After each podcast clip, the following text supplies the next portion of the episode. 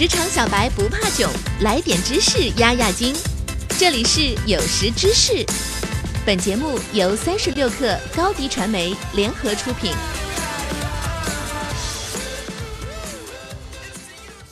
本文来自微信公众号“星空时间”。伟大的创业公司离不开伟大的团队。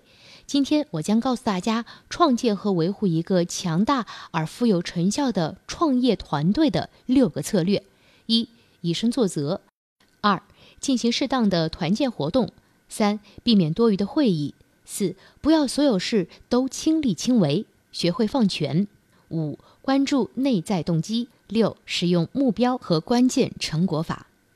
下面我们来具体分析一下吧。一、以身作则。作为创始人和 CEO，如果没有展现出令人信服的能力和品格，创业公司创始人根本没办法要求其他人相信并帮助自己实现创业愿景。拿破仑的军队对他的忠诚度很高，因为他积极加入了士兵队伍一起战斗。换句话说，拿破仑以身作则带来了帝国的崛起。你也需要做一个以身作则的创始人。因此，创业者必须明白，创始人的思考、执行和沟通方式都会影响团队的积极性、奉献精神和信心等等。适当的团建活动是有必要的。一九五零年至二零零七年间进行的一百零三项研究的数据分析表明，团队建设活动对团队绩效具有可衡量和积极的影响，特别是在信任、协调和沟通方面。设计和提供有效的团队建设活动的关键是避免出现不自然或者是其他强制的情况。假设某一天，创始人宣布下周举办团建活动，全体员工去家私家小树林的别墅度假，你是否会觉得不自然或者被强迫？一般来说，团建活动建议在团队成员都熟悉或相关的环境中进行。例如志愿者工作、体育运动、旅行、聚餐等等。当团队成员之间互动时，可以进行真正的团队建设。三、会议是生产力的杀手。一项研究表明，技术人员每月花费超过三十小时的时间坐在会议上，超过百分之五十的时间被证明是无效的。此外，研究中绝大多数的员工承认，他们在会议期间。在干其他事情或放空，只有不足一半的人在抱怨会议毫无意义或太频繁。不过，这并不是说创业公司应该避免开会，重要的是有效地决定何时召开会议，会议采取何种方式。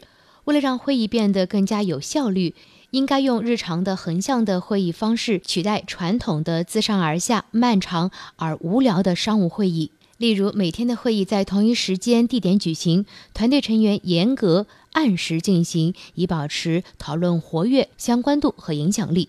如果每天的晨会能带动团队成员的士气、团结和效能，那么就可以尝试用日常会议代替传统的商务会议。团队成员也许会更喜欢这种方式。四、放权，不要所有事情都亲力亲为。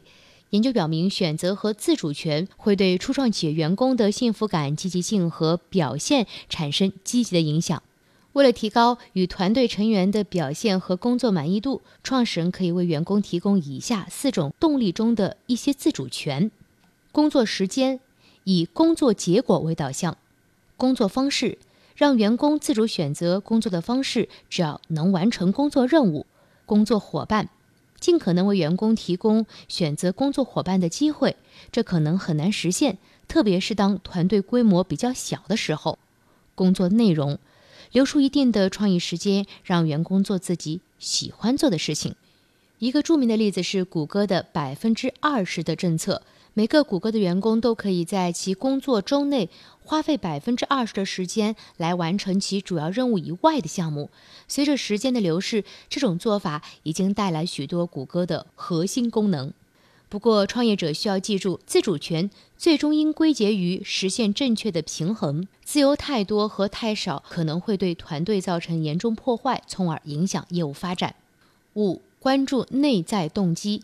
增强自主权可以让团队积极表现、努力工作的原因之一是自主鼓励员工利用内在动机。内在动机是来自内部的驱动力、热情和激情，而不是来自外部来源的外部动机。海蒂·格兰特·哈尔沃森解释了为什么创业者关注提升员工内在动机的策略至关重要。你希望团队成员看到他们追求的目标具有真正的价值。事实上，你希望他们自己做出目标。研究表明，最大的动机和最个人的满足来自于我们为自己选择的目标。自我选择的目标创造了一种特殊的动机，称为内在动机。当人们有内在动机时，他们会更有创意、更深入地处理信息，在困难面前能坚持更久，表现得更好。内在的动机是令人敬畏的能力，能让我们继续前进。六、使用目标和关键成果法 （OKR）。目标和关键成果法 （OKR） 是为公司、团队甚至个人创建结构的有效手段。该系统起源于英特尔，被谷歌普及。目标和关键成果法有三个部分构成：建立目标、统一一些主要成果和执行任务，并计算结果。市场资金情况随时可能发生改变，但伟大的团队能正确应对，始终立于不败之地。创建和维护一个团队的六个策略，你都记住了吗？创始人以身作则，适当的举办团建活动，减少不必要的会议，学会放权，关注内在动机，使用目标和关键成果法。